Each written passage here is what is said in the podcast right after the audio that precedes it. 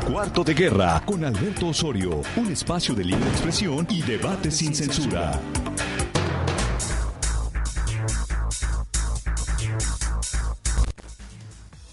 ¿Qué tal? ¿Cómo le va? Muy buenos días.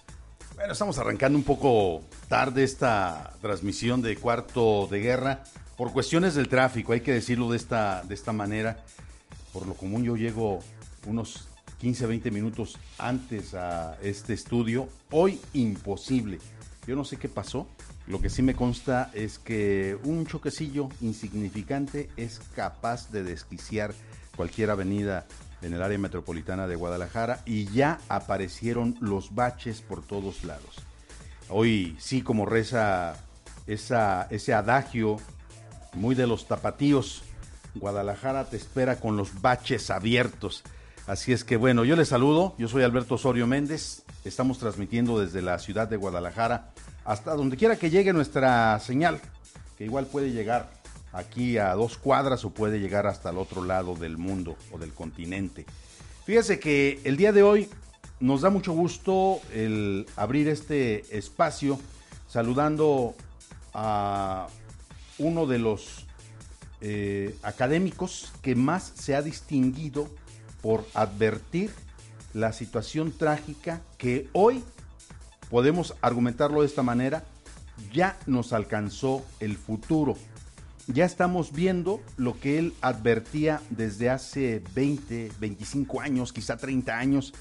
Creo que Luis Valdivia Ornelas es de las pocas voces autorizadas en el estado de Jalisco que con toda puntualidad y sin ningún tipo de compromiso de orden político advirtió lo que venía para la zona metropolitana de Guadalajara y para el área de lo que corresponde las partes altas y las partes que hoy se están edificando o que se están transformando a raíz de lo que se le denomina el uso de suelo. Eh, Luis Ornelas, pues es un máster dentro de la Universidad de Guadalajara. Y no porque esté aquí, pero yo lo ubico como una persona que me, me honra conocer ahí en la Universidad de Guadalajara. Usted llega a su despacho y me acuerdo, siempre que me tocó atender una entrevista que me solicitaba alguno de mis jefes en otros medios de comunicación, Luis siempre estaba en, en el ojo del huracán. Traía la información y llegaba uno a buscarlo, que esto, este, déjame decírtelo así, Luis, bienvenido, qué bueno que estés con nosotros. Siempre me acuerdo que estabas metido entre planos, entre croquis, entre un montón, pero montón de papeles. Y, y Luis, ¿dónde está? ¿Dónde está Luis, no?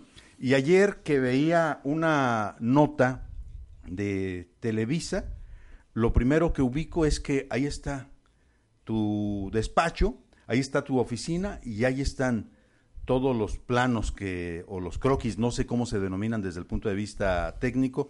Y dije, mira, qué bueno que ahí está, y ahí está Luis. Y ahí está haciendo los señalamientos críticos de lo que en este momento estamos viviendo en la zona metropolitana. ¿Tú de dónde eres? Ah, yo soy ¿Cómo de- estás? Gracias, Alberto. gra- Gracias por tus comentarios. Este, es muy amable. Eh, pues yo aquí me desarrollé en el área de investigación en la Universidad de Guadalajara desde hace como unos 25 años. Y una de las tareas que nosotros mm, consideramos prioritarias en nuestro marco de competencia como profesionistas del estudio de las ciudades, pues entender en aquel tiempo ya el problema que representaba el tema de las inundaciones en la área metropolitana. Es decir, más o menos nosotros empezamos a estudiar el fenómeno a partir de mediados de la década de los 90 y empezamos a contar con una información importante más o menos a partir de la década del 2000. Es decir, nuestra primera tarea fue entender el tamaño del problema que representaba ya en esos momentos el tema de las inundaciones en el área metropolitana. Tú encabezaste el Atlas de Riesgo. Sí, nosotros hicimos varios proyectos en colaboración con tanto con los gobiernos municipales a través de los atlas municipales de riesgos como eh, el atlas estatal de riesgos. Este, en colaboración en aquel momento estaba de director el, el maestro Trinidad. Ujú. Sí. Ahora, ¿qué ocurre? Eh, ¿Cómo se ha transformado? Porque si eh, iniciaron este trabajo en los noventas, les sigue eh, el, el gran boom del cambio del sexenio, de cambio de, de centuria, de cambio de, de milenio, ¿no? Llega el año 2000 y mientras en otros países están presumiendo todas las grandes nuevas obras que se están haciendo desde el punto de vista de la infraestructura hidráulica, aquí parece que vamos en retroceso. ¿O qué ocurre? O a lo mejor estoy mal. Sí, no, desafortunadamente en el tema de inundaciones el problema cada vez se acentúa más, ¿no?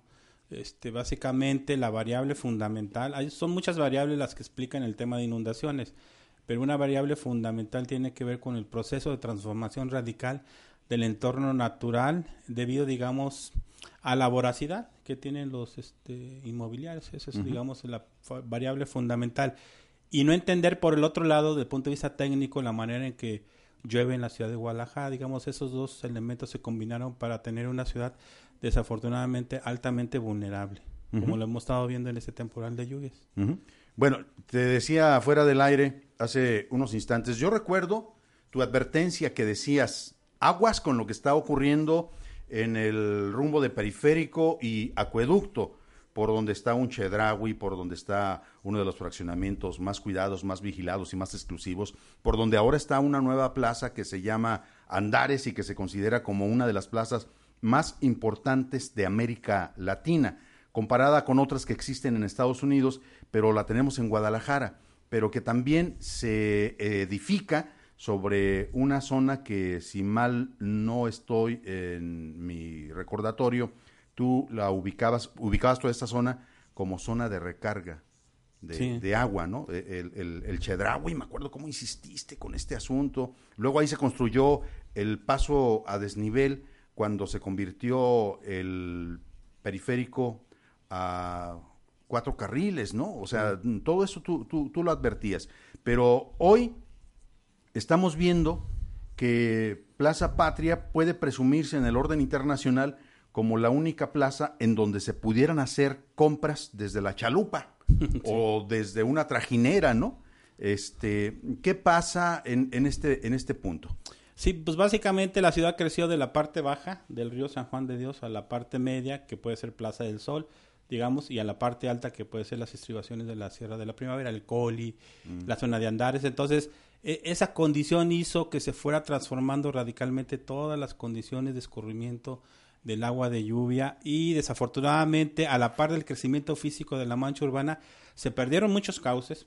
la, primera característica es que se perdieron muchos cauces, se rellenaron, algunos cauces se entubaron este, y creció enormemente la mancha urbana. Entonces la infraestructura hidráulica tampoco estuvo a la par del crecimiento de la, de la mancha física y obviamente toda el agua que se precipita que ya no se infiltra, empieza a escurrir por las calles y los colectores ya no tienen la capacidad de, conducción del agua de lluvia, que aparte los colectores, digamos, sus diseños, sus características, los cálculos hidrológicos no están hechos para el agua de, tormenta, están hechos para el agua urbana, ¿no? Entonces, por eso nosotros vemos que en los registros de los colectores, en López Mateos, en Américas, vemos que en vez de eh, conducir el agua, la emiten a la superficie, es decir, son colectores que ya están trabajando bajo presión. Entonces está habiendo un problema importante, digamos, de, detrimento de la, de la calidad de los colectores debido a que, digamos, no se diseñaron en esas condiciones y ante la falta de cauces naturales, este, entonces las calles se están convirtiendo, digamos, en los conductores del agua de tormenta. Obviamente esto tiene implicaciones muy importantes en la seguridad de los habitantes. Y en el caso particular de la zona de, de Colombo, la zona de Patria, pues la urbanización se disparó en, en la década del 2000. Pero, pero desafortunadamente Plaza Patria es una especie de tapón a la, digamos a la continuidad física del cauce del río eh, Colombo Satemajac. Entonces esa zona se ha convertido, digamos, en una zona altamente vulnerable debido al crecimiento acelerado de la mancha urbana en la parte alta y a la gran cantidad de agua que está empezando a reconocer en los últimos cinco años eh, esa zona. Entonces nosotros eh, eh, hace 10, nosotros tenemos una documentación más o menos de 100 años de análisis histórico del comportamiento de las inundaciones. Y entonces en la zona de Colombo veíamos que se registraba una inundación cada 5, 6, 7 años. Pero de los últimos 5 años para acá hemos visto que los registros por temporal de lluvia de inundaciones severas de desborde del canal Patria más o menos son 5 o 6 veces. Ahora en este temporal, que es un temporal un poco, digamos, atípico, porque cada lluvia es una tormenta, pues entonces el problema se agravó de manera muy fuerte. Entonces es, digamos, la condición que explica la inundación en Plaza de Patria, ¿no? Un crecimiento físico acelerado de la parte alta y un rezago en la infraestructura hidráulica por lo menos de unos 30, 35 años. Ajá. Esto visto desde el punto de vista de lo que es el, desarrollo de la ciudad, yo a mí me gustaría seleccionar dos, dos de los datos que estás aportando en este momento. El rezago y la especulación que se está dando del terreno y a su vez la construcción de torres por todos, por todos lados. Cuando juntas, cuando juntas estos dos fenómenos que se observan en la zona metropolitana de Guadalajara, se supone que de por medio hay una autoridad, la municipal, la estatal y hasta la federal, que resguardarían, eh, en el peor de los casos, la protección de la ciudadanía, ¿no? Sí. Este, la protección civil. Y aquí yo estoy viendo o que hubo muchas omisiones o muchas complicidades. Yo no sé tú cómo lo, cómo lo ubicas desde el punto de vista técnico. Yo digo que es una mezcla de las dos cosas, ¿no? O sea, hubo un desprecio, digamos, en el entender que el crecimiento físico de la ciudad altera las condiciones naturales del entorno, ¿no? Y trae consecuencias negativas. Entonces se necesitan especialistas encargados un poco de mitigar las transformaciones tan severas producto del crecimiento urbano. Y el otro tema, pues obviamente, es este, la omisión, ¿no? Por parte de la autoridad de aplicar, digamos, el, el reglamento que se requiere para que estas, estas urbanizaciones no modifiquen las condiciones de manera tan severa que están ocasionando ya, digamos, un riesgo a la población. Digamos, es la combinación de esos dos aspectos. Ahora, ¿qué, qué pasa? Eh, ¿Te hacen caso? ¿Te han hecho caso? Pues mira, nosotros eh, colaboramos con los ayuntamientos a través de la elaboración de los atlas de riesgos, pero desafortunadamente el atlas de riesgo no es un instrumento normativo, es un instrumento de información. Eh, el normativo es los, los planes parciales de desarrollo. Entonces, poca información de los atlas de riesgos se incorporan a los a estos planes normativos y desafortunadamente todo lo que uno hace de alguna manera queda como un documento técnico, ¿no? Pero en los últimos años este, ya hay como la preocupación por lo menos de la autoridad. Antes la autoridad decía que pues la ciudad se inundaba porque llovía. Afortunadamente ya no es la actitud de la autoridad eh, digamos, tratando de justificar de que se inunda la ciudad porque llueve, sino que también ellos ya entienden que interviene la mano del hombre y en este caso las inmobiliarias que transforman las condiciones naturales. Entonces, por lo menos ahora ya hay una preocupación, ya tenemos este, visto que hay una preocupación por parte, importante por parte de la autoridad. Entonces, pensamos que en, los siguientes meses eh, sí va a existir una colaboración directa con las autoridades municipales y también las estatales y las metropolitanas. Que ese, eso que tú mencionas a mí me parece sumamente delicado. O sea, ¿el Atlas de riesgo es como una llamada a misa entonces? Sí, durante muchos años se ha tomado así simplemente como una llamada de misa. A veces lo pueden consultar, es un documento técnico plasmado en mapas y en bases de datos y a veces es consultado y a veces no.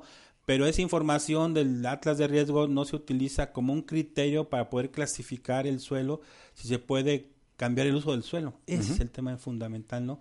Que esa información de latas de riego debe ser, un, debe ser información que ayude a poder clasificar el suelo si puede ser urbanizable o no puede ser urbanizable. Y si es urbanizable, cuáles serían las condiciones en las cuales tendría que urbanizarse. Ese es, digamos, el meollo del asunto. Tú eres de aquí de Guadalajara. Soy, de, bueno, acá de la zona de Teocaltiche. De, Teocaltiche. De, la zona que llaman de los Altos. ¿Los Altos se inundan? Los Altos no se inunda los altos no, se inundan. Quieren inundarlo por temas de, carácter hidrológico, hidráulico, la elaboración de una presa, pero no, la parte de los altos no se inunda y este es, un, es un patrón, digamos, un poco disperso de la población. Hay una red hidrológica muy importante, tan importante que quieren utilizar el agua para beneficio de dos grandes ciudades del centro del país. Y esa es otra cuestión que también afecta sí, claro. a Jalisco, ¿no? Sí, porque incluso, o sea, yo digo que también hay un, un, error técnico desde hace muchos años de tratar de darle solución a los problemas de inundación a través básicamente de hacer tubos y hacer colectores y hacer canales. O administrar el agua a través de hacer presas. Es decir, siempre existe el paradigma hidráulico, hidrológico, y nosotros pensamos que debe de ampliarse ese conocimiento porque el agua en las ciudades eh, se comporta de manera muy compleja. Entonces nosotros pensamos que la autoridad tendrá que incorporar eh, más especialistas con diferentes perfiles, hacer equipos multidisciplinarios para poder hacer propuestas de carácter más integral y no nomás siempre le estamos apostando al colector, al canal y al tubo. Y desde la época de los años 40 nos dimos cuenta que pues no, no es la solución. Este, en los 70 que se hicieron, se hizo el actual sistema de colectores, a los dos años se volvió a empezar a inundar la ciudad. Entonces tendremos que cambiar de esquema metodológico, de esquema técnico, tenemos que entender que tenemos que abordarlo de manera distinta, de un proceso de planeación de carácter más integral, ¿no? Ese yo pienso que es la parte fundamental donde la autoridad ahora tiene que incidir, hacer grupos de carácter multidisciplinario. y, y, darles este posibilidad de incidir, de parar obras mal hechas o de decir en dónde se están haciendo mal las cosas, ¿no? Porque eh, yo no sé para qué sirven los observatorios ciudadanos. Y no sé si un observatorio sería la clave para decirle a la sociedad, a ver, espérame, primero armamos un laboratorio o un observatorio. Si el observatorio aprueba esta obra que estás realizando o este tipo de proyecto que tú estás planteando para un, una nueva torre de departamentos, va. Y si no, discúlpame, ¿no? A mí me ha tocado verlo, eh, mencionamos hace ratito el caso de, Panamá, en donde este país eh, tiene el canal más importante. A ver, vamos a ver este, este material, mira, por ejemplo. Esto es el rumbo de, de este Santanita. su madre! bueno, tiene usted la expresión de una persona que está observando lo que ocurre. Eh, y ahí está un carro, un racer de una persona que no valoró el verdadero riesgo al que se estaba enfrentando, ¿no? O sea, y, se le ven sus poquitos como tratando de, de llamar la atención él mismo, pero vea cómo el carro empieza a ser arrastrado por la corriente y ahí se observa cómo se lo está llevando poco a poco. Eh, creo que previo a ello, ahí están, eh, son dos personas, una persona que se ve que trae una, una vestimenta, una camiseta de color azul con blanco y se escuchan los gritos, yo no sé, me da la impresión de que son los gritos de alguna persona que va en este mismo vehículo. Y a pesar de todo esto que nosotros estamos observando ahí en el punto de Santanita, en Tlajomulco, el pasado domingo, no hubo pérdidas humanas. Ahí está viendo usted también a una persona que está atorada. No se alcanza a distinguir si es hombre o mujer, pero yo creo que vivió el susto de, de su vida y seguramente en este momento la persona está consciente de que Dios le dio la oportunidad de volver a nacer prácticamente, ¿no? Ahí ya se ve como, eso es una mujer, por lo que yo alcanzo a, detectar. Pero también ese es el otro asunto, la irresponsabilidad de, de, nosotros como ciudadanos, con todo respeto, ¿no? Si tú vas conduciendo un vehículo y ves que el nivel del agua ya está invadiendo lo más alto de tus llantas, pues sencillamente te sales, ¿no?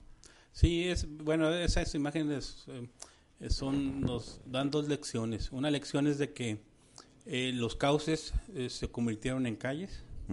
Eh, incluso cauces físicos que existen en, sus márgenes hacen calles. Hacen secciones hidráulicas insuficientes, como estamos viendo ahí que está desbordando.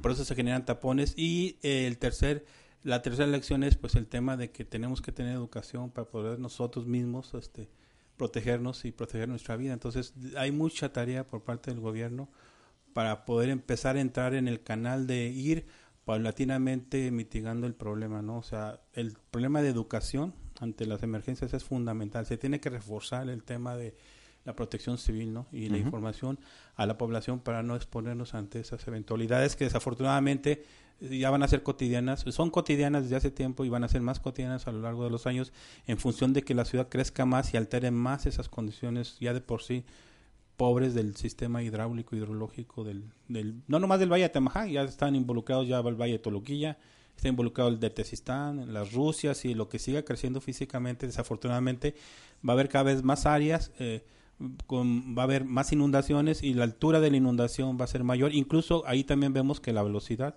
también de la inundación es un problema también muy serio, ¿no? No nomás es la inundación en sí, sino la velocidad que trae, que es un factor fundamental de peligrosidad ante la población, porque está ya arrastrando vehículos, eh, peatones, ciclistas, está inundando de manera repentina los pasos de desnivel, que es un problema muy serio, que la autoridad sí tendrá que establecer una estrategia de cómo abordar el problema de los pasos a desnivel, porque todos los pasos a desnivel se están inundando, ¿no? Y son una trampa mortal. De hecho, eran ya trampas mortales en la década de los 60 los que existían que cruzaban en la zona del ferrocarril eh, nosotros tenemos registro de gente que ya estaba muriendo en la década de los 60 por esos pasos de nivel y las inundaciones repentinas, que es el problema más serio que tiene el área metropolitana. Es decir, las lluvias tan intensas que precipitan una gran cantidad de agua en 20, 30, 40 minutos generan inundaciones repentinas y esas son las más peligrosas porque traen velocidad, el agua trae velocidad y arrastre. En este caso, en la de la primavera pues trae arrastre de sedimentos, ¿no? Que es otro criterio. Ves eh, el, agua totalmente chocolatosa. Sí, turbia y chocolatosa significa que hay un impacto urbano en las laderas de la primavera y en este caso se combinó eh, con el tema de, de incendio de, esa parte de manera muy severa en, meses pasados. Entonces, hay un impacto muy severo en el entorno del área metropolitana y no hay una estrategia de cómo abordar el problema de mitigación. Bueno, eh, desde el punto de vista periodístico, seguramente que 2019 marca la pauta, ¿no? Incluso yo pienso, si se trata de ubicar qué está ocurriendo en este momento, yo le pondría 2019, cuando el destino nos alcanzó. Y eh, yo me acuerdo mucho de ti porque me tocó eh, sentir el arrastre del agua cuando eh, tú nos acabas de declarar cosas muy fuertes sobre lo que estabas observando allá para el rumbo de, de, Colomos. Y en una tormenta, cuando yo iba pasando con un Volkswagen que pertenecía a la Universidad de Guadalajara, al área de noticieros de Radio Universidad, perfectamente se sintió como el carrito como que lo levantaron y empezó a arrastrarse hacia, hacia un lado, ¿no? No hubo mayor bronca porque luego luego me aventó a una partecita alta y ahí quedó, este, encallado el carro, ¿no?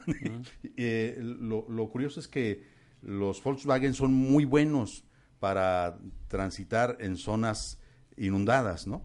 Eh, nomás es cuestión de ponerles timón para poderlos eh, dirigir. dirigir, pero son muy buenos, flotan esos, esos carros, ¿no? Eh, a raíz de que en, lugar de lo que ocurre con otros vehículos, ahora ya casi todos traen una plancha por debajo, ¿no? Una plancha metálica que pues esto, yo creo que la plancha metálica y, y las llantas llenas de aire pues hace, hace que floten. Pero a lo que voy es 2019 podríamos decir, entre San Gabriel y Santanita, ¿no? Eh, déjame mostrarte este otro video, seguro que ya lo viste, pero sí quiero comentarlo contigo.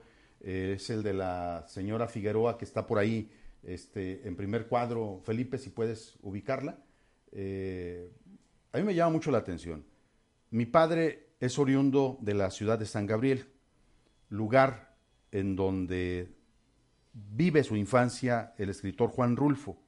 Juan Rulfo habla de las inundaciones de un río que tiene nombre novelesco. Se llama Salsipuedes. Y desde entonces, yo me imagino que de, los 50, de los 30, no sé, él ya hablaba de lo que sucedía. Ah, vamos con este testimonio. Este, pues mi nombre es Petra Gómez, soy hija de Emilia Román, desaparecida. Este, el agua se la llevó. Eh, hasta ahorita no, no, la hemos recuperado, no hemos tenido información.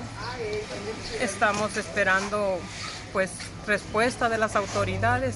Y ahorita ya pasaron con perros y se ve que van a, en busca de los cuerpos. Este, pues se terminó nuestra la casa de mi mamá.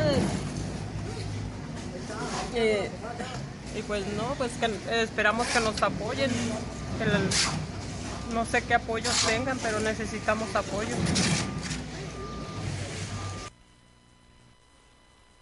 Bueno, ahí tiene usted el testimonio de la señora Petra Gómez, eh, doña Emilia, por lo que tengo la referencia, eh, fue del grupo de cuatro personas desaparecidas desde el punto de vista oficial. La información extraoficial nos dice que en el caso de San Gabriel el número de víctimas fatales pudo haber sido mayor porque hay un grupo de personas desaparecidas eh, que no se da testimonio en el orden oficial y por lo tanto pareciera que, no existen. Eh, algunas personas, algunos parientes de su servidor, habitantes de San Gabriel, me dan referencia de una camioneta que iba este, llena de personas. San Gabriel se ha convertido en uno de los destinos de trabajo para los empleados de las grandes empresas agroindustriales, que bueno, el fin de semana ellos trasladan las personas al pueblo o este es el momento de salida y muchos habitan ahí en el pueblo. Se preguntan qué pasó de una camioneta que vieron cómo la estaba arrastrando eh, el, el, lodo, porque era una, una cosa que no podrías decir que era agua, era una luz. Sí, técnicamente se llama una luz.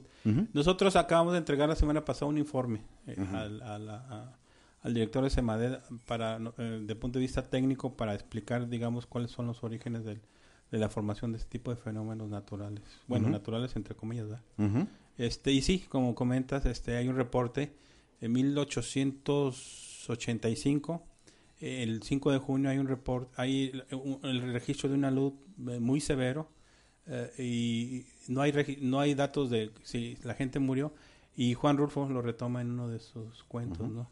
Eh, y es una zona pues, muy alterada. Nosotros hicimos recorridos de campo. hay, hay, hay formación ya de barrancas en la zona de Apango. Entonces significa que esa, esa zona ya está alterada desde hace unos 20, 30 años eh, eh, es la parte alta. La parte media de la cuenca, ah, eh, digamos, hay un cambio del suelo muy importante por el tema de las aguacateras. Y en un extremo de la cuenca es donde se dio el incendio masivo, importante. Entonces, eso está generando que esa cuenca de manera natural está, que ha arrastrado sedimentos, ahora empieza a arrastrar más sedimentos. Y hemos visto en las últimas semanas, después del registro de la luz, que se está desbordando constantemente el, el, río, entonces significa que ya perdió, digamos, las condiciones de estabilidad. Y se necesita una, una intervención, digamos, urgente porque, pues, desafortunadamente la población está en la parte final del cauce del, del río Salsipuedes, este, y es una cuenca total y absolutamente alterada, es una cuenca montañosa, es una cuenca del punto de vista natural, tiene muchas pendientes, tiene muchos cauces, y si uno le quita la vegetación, modifica radicalmente las condiciones de erosión de esos sistemas naturales.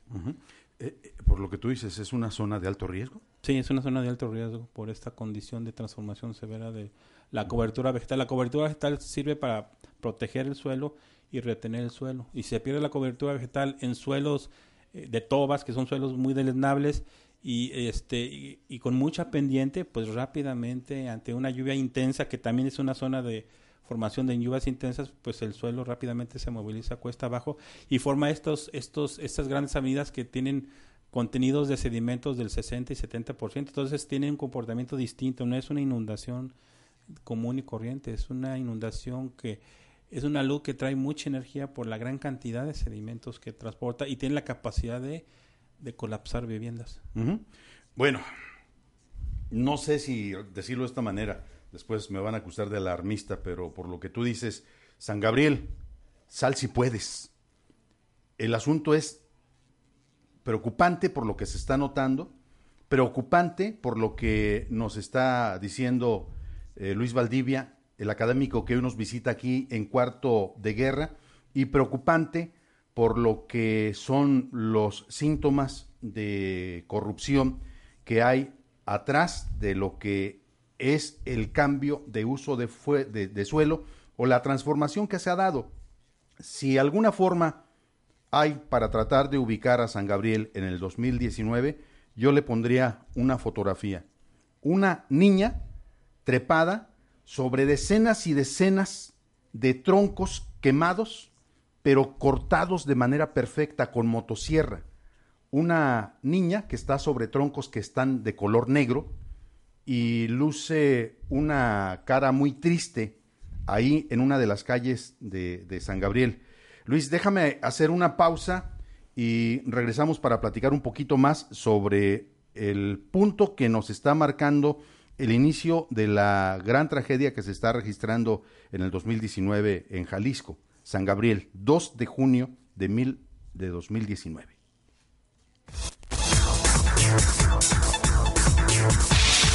Está usted en Cuarto de Guerra con Alberto Osorio. Desde Jalisco, México, para el auditorio del mundo. Antena Noticias. Antena Noticias. Nuestras coordenadas. Antenanoticias.com.mx. Estamos de 9 a 10 de la mañana de lunes a viernes. Cuarto de Guerra con Alberto Osorio.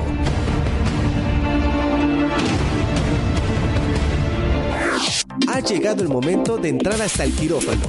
Hablemos de salud. Información oportuna, entrevistas con expertos y los mejores temas en materia de salud están aquí. Escúchanos todos los miércoles en punto de las 20 horas y hablemos de salud.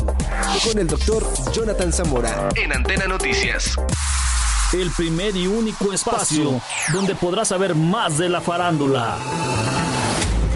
El mundo de la fama. La vida de tus artistas favoritos. Entrevistas, cápsulas, noticias, deportes, conciertos y eventos especiales. Escúchanos todos los miércoles de 5 a 6 de la tarde en exclusiva por Antena Espectáculos.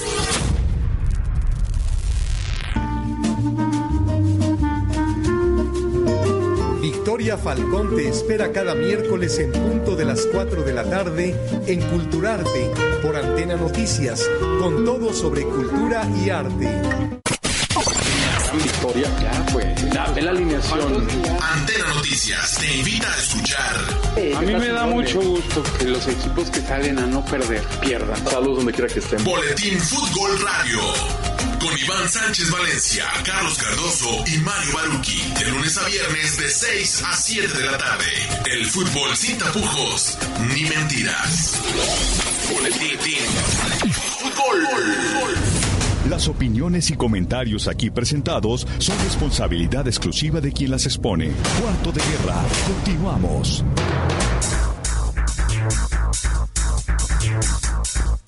Bueno, le diré que hay momentos en donde uno goza de su trabajo eh, por la posibilidad de advertir sobre la situación que se avecina sumamente compleja. Eh, gozo en el sentido de lo que significa la satisfacción de poder proporcionar advertencias que proceden de personas especializadas o incluso de testimonios que quedan signados en el ámbito de la literatura.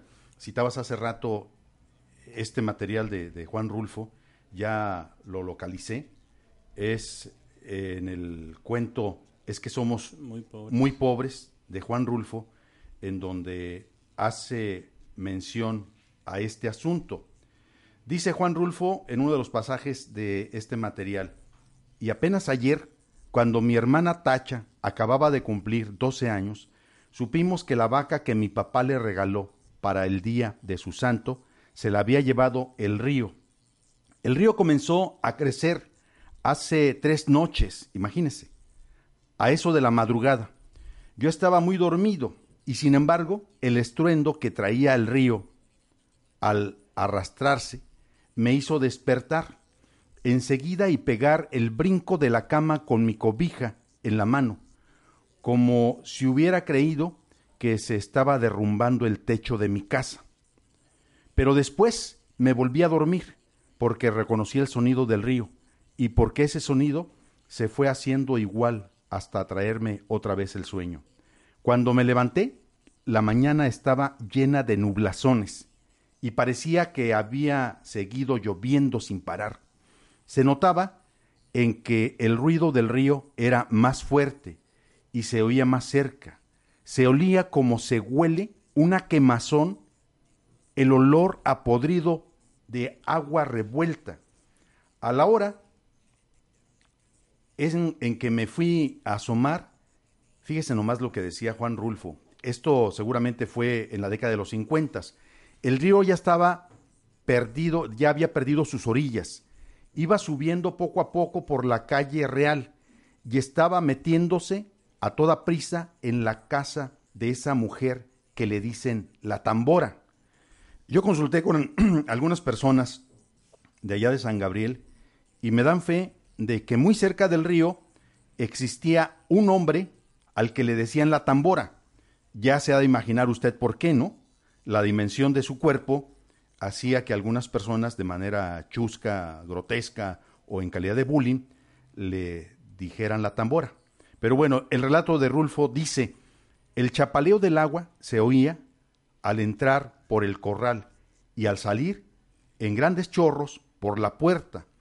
La tambora iba y venía caminando por lo que era ya un pedazo de río, echando a la calle sus gallinas para que se fueran, y esconder algún lugar donde no les llegará la corriente. Esto se describe desde el punto de vista literario por parte de Juan Rulfo en esta edición del Festival eh, de lo que es eh, el coloquio de Voces desde el Llano, nos acompañó ahí en San Gabriel el director del Instituto Nacional de Antropología e Historia, el señor Diego Prieto. Y él dice que uno de los grandes aportes que hace Juan Rulfo a la literatura es en esencia antropología, antropología líquida, antropología que se puede descubrir en este tipo de relatos. Cuando uno tiene la posibilidad de jalar lo que escribe Juan Rulfo y contrastarlo con lo que nos dice, nos advierte un especialista de la Universidad de Guadalajara como Luis Valdivia Ornelas, entonces salen cosas y salen materiales y sale información que uno dice, es imposible que la autoridad no vea y que no sea consciente de lo que estamos viviendo. Luis, ¿qué te parece? ¿Qué es lo que tú ves en lo que describe Juan Rulfo? Porque uno lo, puede decir y dice, no, pues qué chulada, qué bonito, ¿no?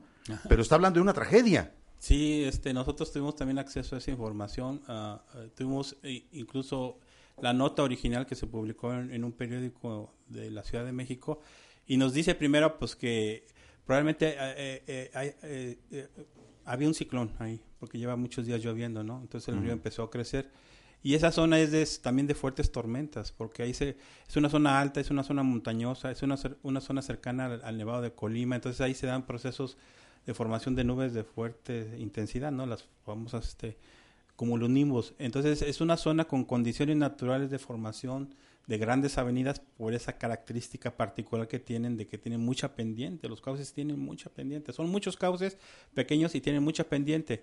Y las laderas este, están formadas de, de, de, rocas muy deleznables, la toba. Entonces, esas son las condiciones naturales propicias para que se generen esas grandes crecidas.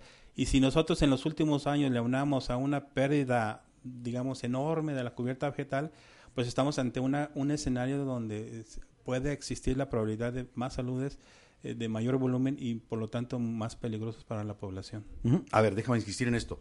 ¿Es probable que vuelva a ocurrir una situación como la ocurrida el 2 de junio? Sí, porque ya sucedió hace 100 años, hace 50 años, sucedió ahora. Entonces, en los lugares donde sucede un, un, evento, puede volver a suceder, ¿no? Entonces, este sería ya la segunda o la tercera vez y eso ya nos indica un patrón de comportamiento. Y si eso le aunamos la pérdida de cubierta vegetal, porque es fundamental la cubierta vegetal para estabilizar las condiciones de las laderas montañosas, pues ese es un escenario donde es muy probablemente que ante una tormenta intensa, se puede presentar otro evento de esa naturaleza. En los últimos días se ha desbordado un poco el río, pero es básicamente por agua, pero, nos estamos dando cuenta que el que la, cuenca está, digamos, mm, generando mucha agua debido a que el suelo ya no tiene la capacidad de absorber porque se quemó, porque desapareció la cubierta vegetal y porque se formaron ya una gran cantidad de cárcavas que esas cárcavas aportan muy rápidamente el agua a las partes bajas. Entonces tenemos condiciones de formación de aludes de manera pues este, muy alta pues por esa situación tan particular que se está viviendo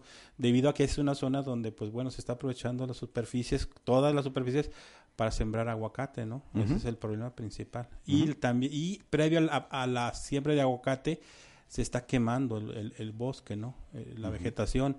Y ya en los 70 en los 60 la parte alta de esa cuenca se perturbó muy fuerte con la extracción de la madera para, para Tenquique, ¿no? Entonces es una zona con problemas ambientales muy, muy fuerte. Bueno, tú no citas ningún nombre de los de las personas que están implicadas. No digo los culpables ni los delincuentes, simplemente las personas que están implicadas en este proceso, ¿no? Eh, no sufre uno mucho en el rumbo del límite entre Jalisco, Colima y Michoacán para ubicar más o menos qué es lo que está sucediendo en esta parte. Es una parte altamente cotizable por todos aquellos que se dedican a la producción del el aguacate. Y sí, en efecto, el aguacate que procede de, Jalisco, a mí me dicen, no, no, sé si estoy cierto en esto, si es, es, correcto, me dicen que el aguacate jalisciense está desplazando en su cantidad de producción al aguacate michoacano, que ese es un punto. Eh, otro punto, Jalisco no tiene autorización para entrar con su aguacate a territorio estadounidense. Y como se están buscando propuestas alternativas para la venta del producto, se está dando una serie de propuestas, de, de- de iniciativas que están dando buen resultado. Se está mandando aguacate eh, empacado al alto vacío hacia destinos de Asia, hacia China y hacia Japón. Y el éxito podría ser mucho mayor que con lo que está ocurriendo en el caso de los aguacateros michoacanos hacia Estados Unidos. Con todo y eso, eh, recuerdo el dato, se considera que tan solo en el último Super Bowl de los Estados Unidos, en donde este espectáculo de fútbol americano se adereza con toneladas y toneladas de guacamole, elaborado a partir del aguacate mexicano, se vendieron 125 mil toneladas de aguacate. Bueno, ese es un punto. El otro punto, y yo insisto, eh, Luis Ornelas nos está dando el dato técnico. Usted llega a estos rumbos, a San Gabriel y a esta zona limítrofe entre estos dos estados que yo menciono, y de inmediato le dicen, bueno, aquí están las aguacateras de algunas personas conocidas en el mundo político. Me dan la referencia, por ejemplo, de un señor que se llama Marco Cortés y que no es el ex rector de la Universidad de Guadalajara. Es un Marco Cortés que está al frente del Partido Acción Nacional en el ámbito nacional. Y luego salen a relucir otros dos nombres en su promoción del producto aguacate, en sus aguacateras. Una familia de apellido Alfaro Aranguren y otra familia de eh, apellido Alfaro Anguiano. Creo que es el tío del gobernador este, Enrique Alfaro. De hecho, el gobernador tenía o tiene, la familia del gobernador, para precisarlo, un rancho que se le conoce como el Caracol, en la zona de Apango. Eh, el asunto es que hay otra persona que trabaja en la misma administración del señor Enrique Alfaro Ramírez en su calidad de gobernador, que se llama Enrique Ibarra Pedrosa, Juan Enrique Ibarra Pedrosa. Él es el secretario de gobierno, el responsable del interior y el que se encargaba de solicitarle al municipio de San Gabriel que se atendieran todos los pendientes que habría desde el punto de vista legal con el rancho en pasadas administraciones. Enrique Ibarra Pedrosa se desempeñaba hace unos años como secretario general del municipio de Guadalajara, cuando Enrique Alfaro era el alcalde. Creo que ese es otro asunto que al menos se debe transparentar, al menos se debe transparentar. Pero yo no sé, con lo que nos está diciendo esta mañana Luis, si un municipio como San Gabriel va a investigar la presunta o no responsabilidad de estas personas en posibles afectaciones. Puede ser la tala, o puede ser la quema del bosque, o puede ser sencillamente la extracción de grandes eh, cantidades de agua de los mantos freáticos, porque aquí hay otro detalle que quiero mencionarle. Lo recuerdo específicamente, porque en una de las visitas a San Gabriel, lo primero que me toca ver es que el agua está aventando, eh, la llave está aventando un agua de color chocolatoso. Y los baños, el mueble de- del baño, eh, en algunas zonas de San Gabriel se estaba manchando de tierra, obviamente, de lodo. Y le pregunto yo a la persona que nos recibe ahí en San Gabriel, ¿qué está pasando aquí? Dice, tenemos problema con el agua. Y ya está arrastrando sedimentos los pozos de donde se extrae el agua. Y esto lo sabe el alcalde eh, y lo sabe perfectamente la autoridad estatal. No sé qué está sucediendo también desde este punto de vista, pero Luis, tú mencionas que ustedes llevaron a cabo una investigación que les llevó cuando menos un mes. ¿Qué fue? ¿De entre el 3, 4 de Sí. junio? Después del evento, este, comenzamos a trabajar el tema, porque es un tema también que tiene que ver con el tema del agua. Y desarrollamos la investigación. eh, tenemos unos primeros resultados. Faltan, digamos, desarrollar más el tema. pero hay unos primeros resultados del punto de vista técnico sólidos, ¿no? Que tiene que ver con esta, con, con entender cómo se forman este tipo de fenómenos de grandes crecidas donde son acompañados por mucho sedimento. Ese fue básicamente fue un primer reporte técnico donde arrojaron datos ya muy precisos de qué está pasando y cómo se están formando ese tipo de fenómenos naturales. Bueno, fenómenos. Eh, ¿Cuántas personas intervinieron en esta investigación? Y colaboramos gente de, del, de la- eh, del CUSH, del Centro Universitario de Ciencias Sociales y Humanidades. Fueron dos investigadores. Un, un investigador de, del, de, de CU, eh, Ciudad Guzmán, del Centro Universitario de Ciudad Guzmán. Y un, y, y un investigador que estuvo en su en, en una estancia doctoral, postdoctoral eh, de la Universidad Autónoma del Estado de México. Fuimos los, los cuatro o cinco investigadores que estuvimos colaborando.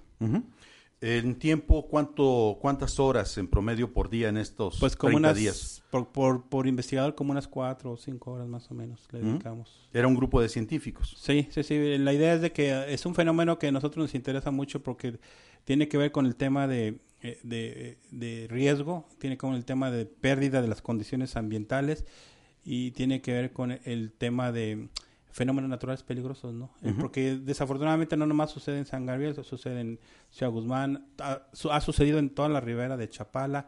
Lo que sucedió acá en Tlajumulco, en Santa Anita, más o menos se parece a esa condición, ¿no? De fuertes precipitaciones, zona montañosa, pérdida de cubierta vegetal, incendio y población sentada en la parte baja. Entonces también en lo que sucedió en Santa Anita más o menos se parece a lo que está pasando en, en San Gabriel. Es decir, hay un problema ambiental muy importante en Jalisco, en las zonas, en todos lados y particularmente en las zonas montañosas, ¿no?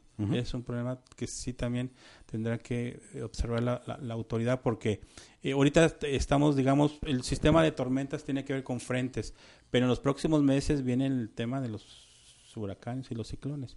Y el tema de huracanes y ciclones, eh, al- eh, los que se desarrollan en octubre, final de septiembre, entran a Colima, entran a Jalisco, entran a Nayarit, y hemos visto de- de grandes saludes que se forman en la- toda la zona montañosa de la Sierra de Manantlán, de Cacoma, del Cuale, de Puerto Vallarta, y es un tema, digamos, que implica un problema de degradación ambiental de grandes superficies de, de la Sierra Madre del Sur.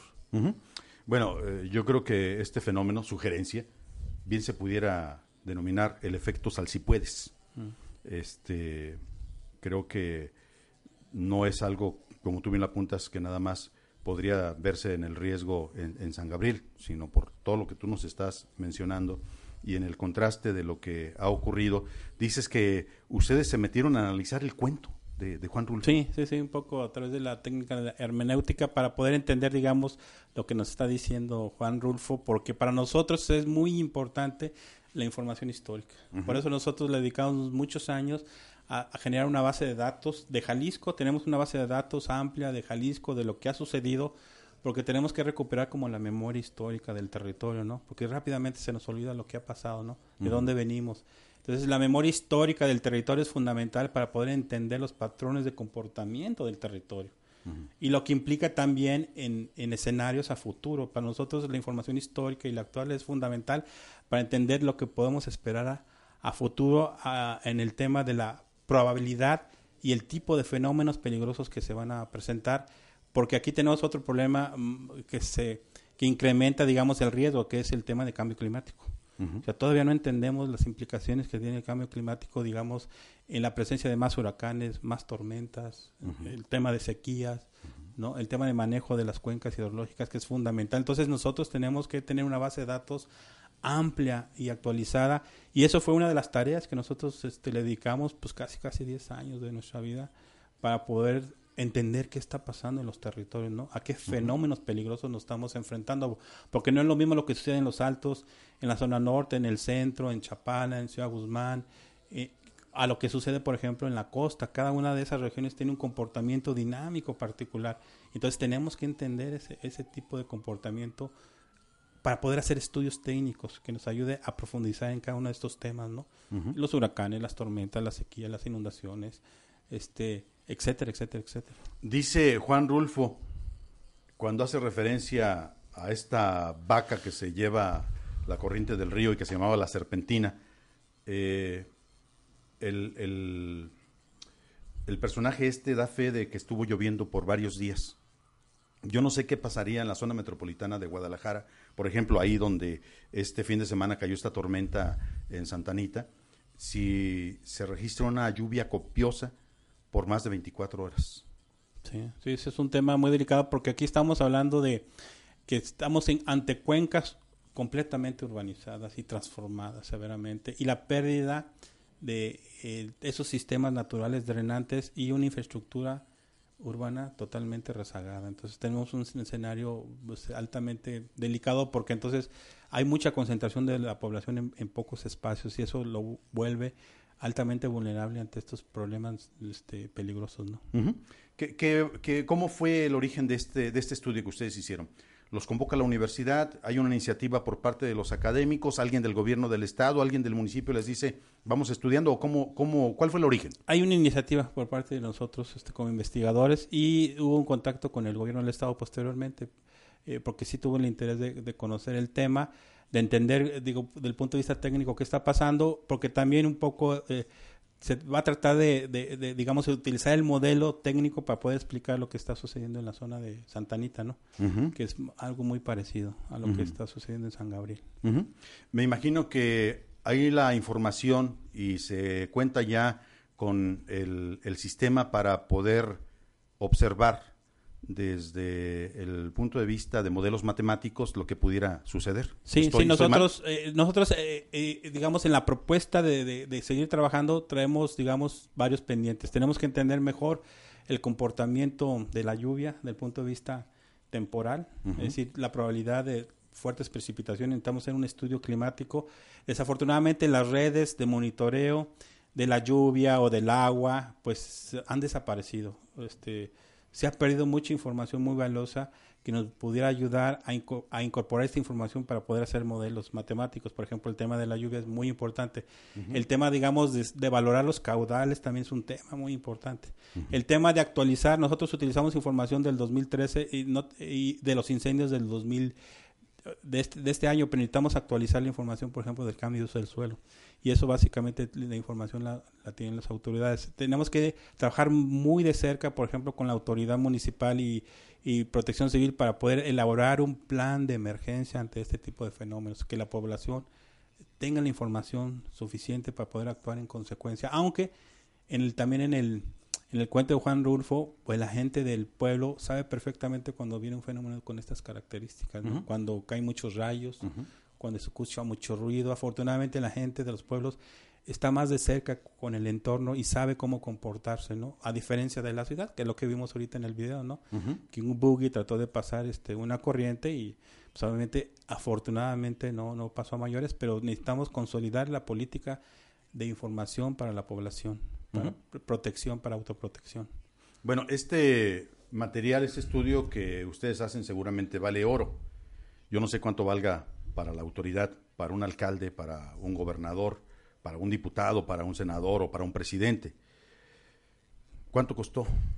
Pues básicamente fue el tiempo que tenemos en la Universidad de Guadalajara. Fue con nuestros los recursos propios de la Universidad de Guadalajara en estos momentos. Con los que tenemos podemos hacer cosas. Y hicimos eso, ¿no? Que pensamos que es parte de nuestra responsabilidad como investigadores de una universidad pública.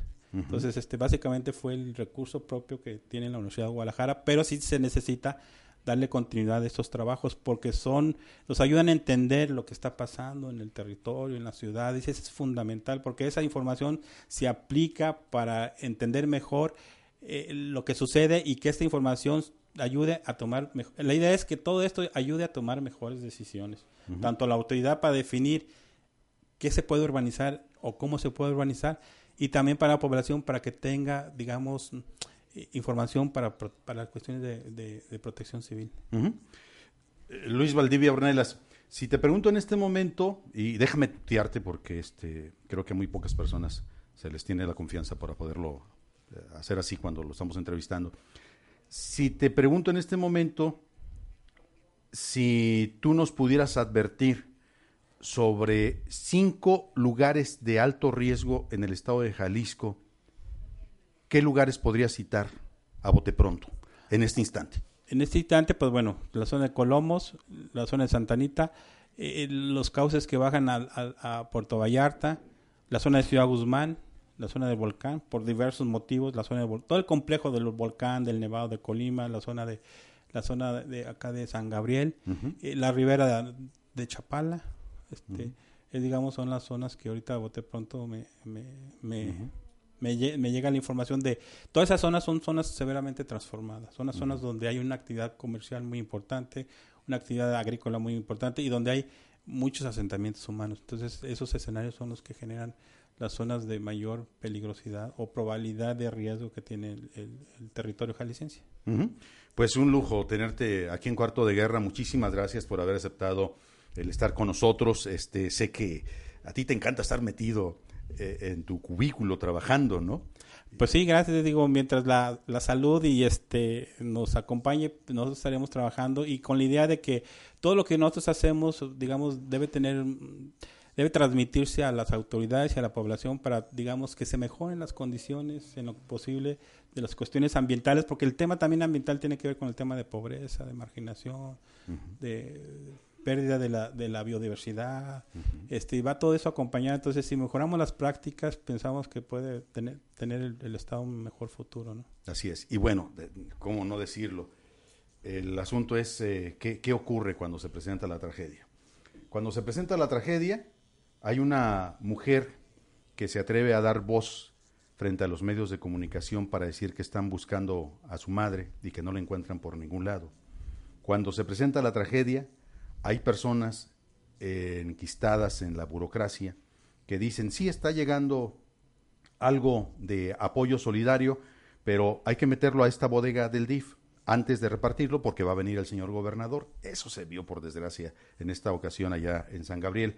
El otro dato es que también se ofrece la posibilidad de que los expertos que tienen el conocimiento y que pueden rastrear los datos históricos de las tragedias en la República Mexicana o en una parte, en una región, puedan hacerlo. Y sí, eh, recuerdo con toda precisión que me decía una señora también habitante de San Gabriel, nosotros le tememos más al volcán que al río. Y el río nos demuestra que a cada rato es nuestra principal nuestro principal dolor de cabeza, nuestra principal tragedia. Y déjame concluir con algo que me parece muy interesante. Ahí, a un lado de este río, en lo que le llamaban, en lo que cita Juan Rulfo como la calle real, había un enorme árbol, a un ladito del puente. Ese árbol fue arrastrado en esta ocasión por este alud que se registró el día 2 de junio paradójico, ¿no? Ese árbol estoy segurísimo que fue el hijo o quizá es el, mismo que de manera centenaria se mantuvo en San Gabriel desde que se dio su fundación.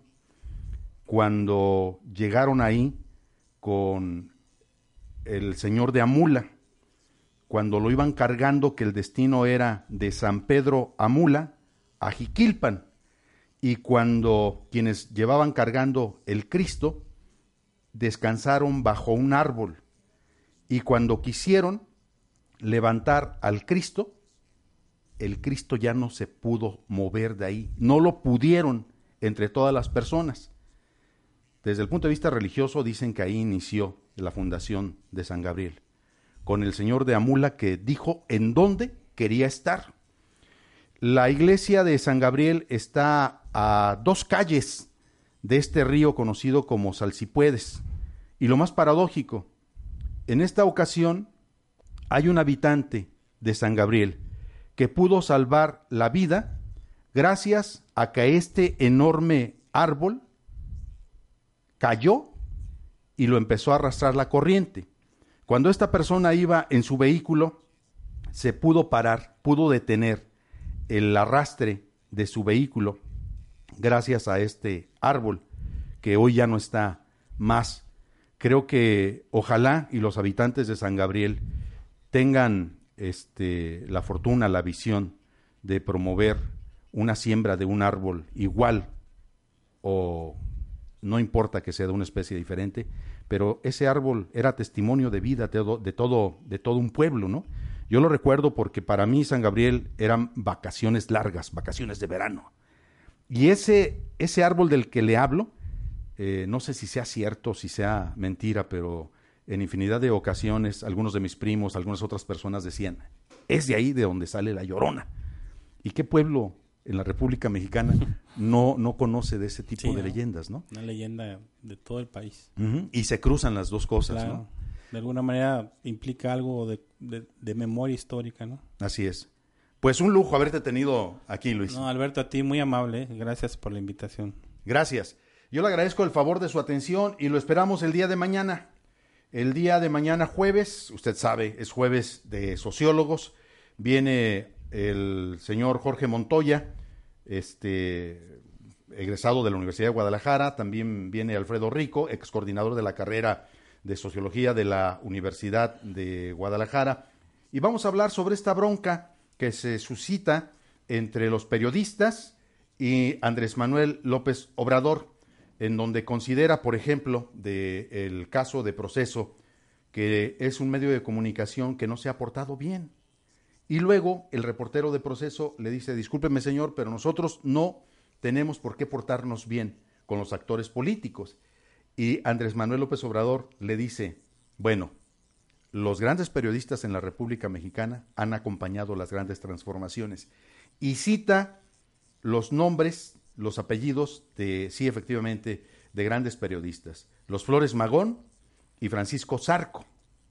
Y entonces el periodista de proceso le dice, discúlpenos, de eso hace 150 años. Y entonces el señor Andrés Manuel López Obrador, Obrador revira, dice, sí, pero de repente se observan posturas conservadoras en el caso de proceso. Yo casi ya no lo leo después de la muerte de don Julio Ch Tal caso de que proceso lo hace presionado por una grave crisis económica, que quién sabe si salga bien librado. Hay otros ejemplos en el mundo que sí dan reporte de que han salido bien librados. En el caso de proceso, yo lo quiero ver y no me gusta esta forma como el presidente de la República cuestiona a un medio de comunicación, pero tampoco me gusta mucho de lo que en ocasiones los medios de comunicación traemos como contenido. Y bueno, es ahí en donde Andrés Manuel López Obrador tendrá algunos elementos. Yo no sé cuál de los dos tenga la razón. Yo me quedo en este momento del lado de la opinión de Marcela Turati, una de las mejores cronistas de la República Mexicana, cuando dice que se trata de un triste espectáculo y que no es la forma para tratar de salir de los problemas que tiene México, el atacar a los medios de comunicación. Gracias, buen día. Cuarto de Guerra es un espacio destinado a la reflexión de ideas y debate abierto. Agradecemos su atención y lo esperamos en nuestra próxima edición.